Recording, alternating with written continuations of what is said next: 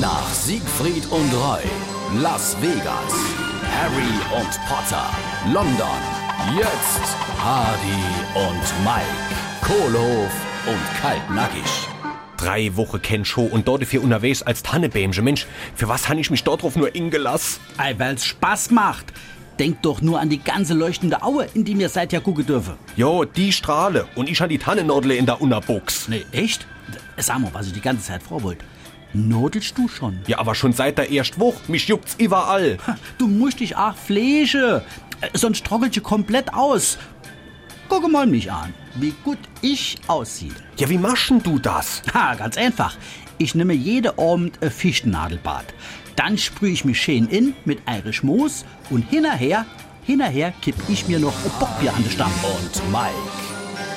Kohlhof und Kaltnackig. Gibt's auch als SR3 Podcast.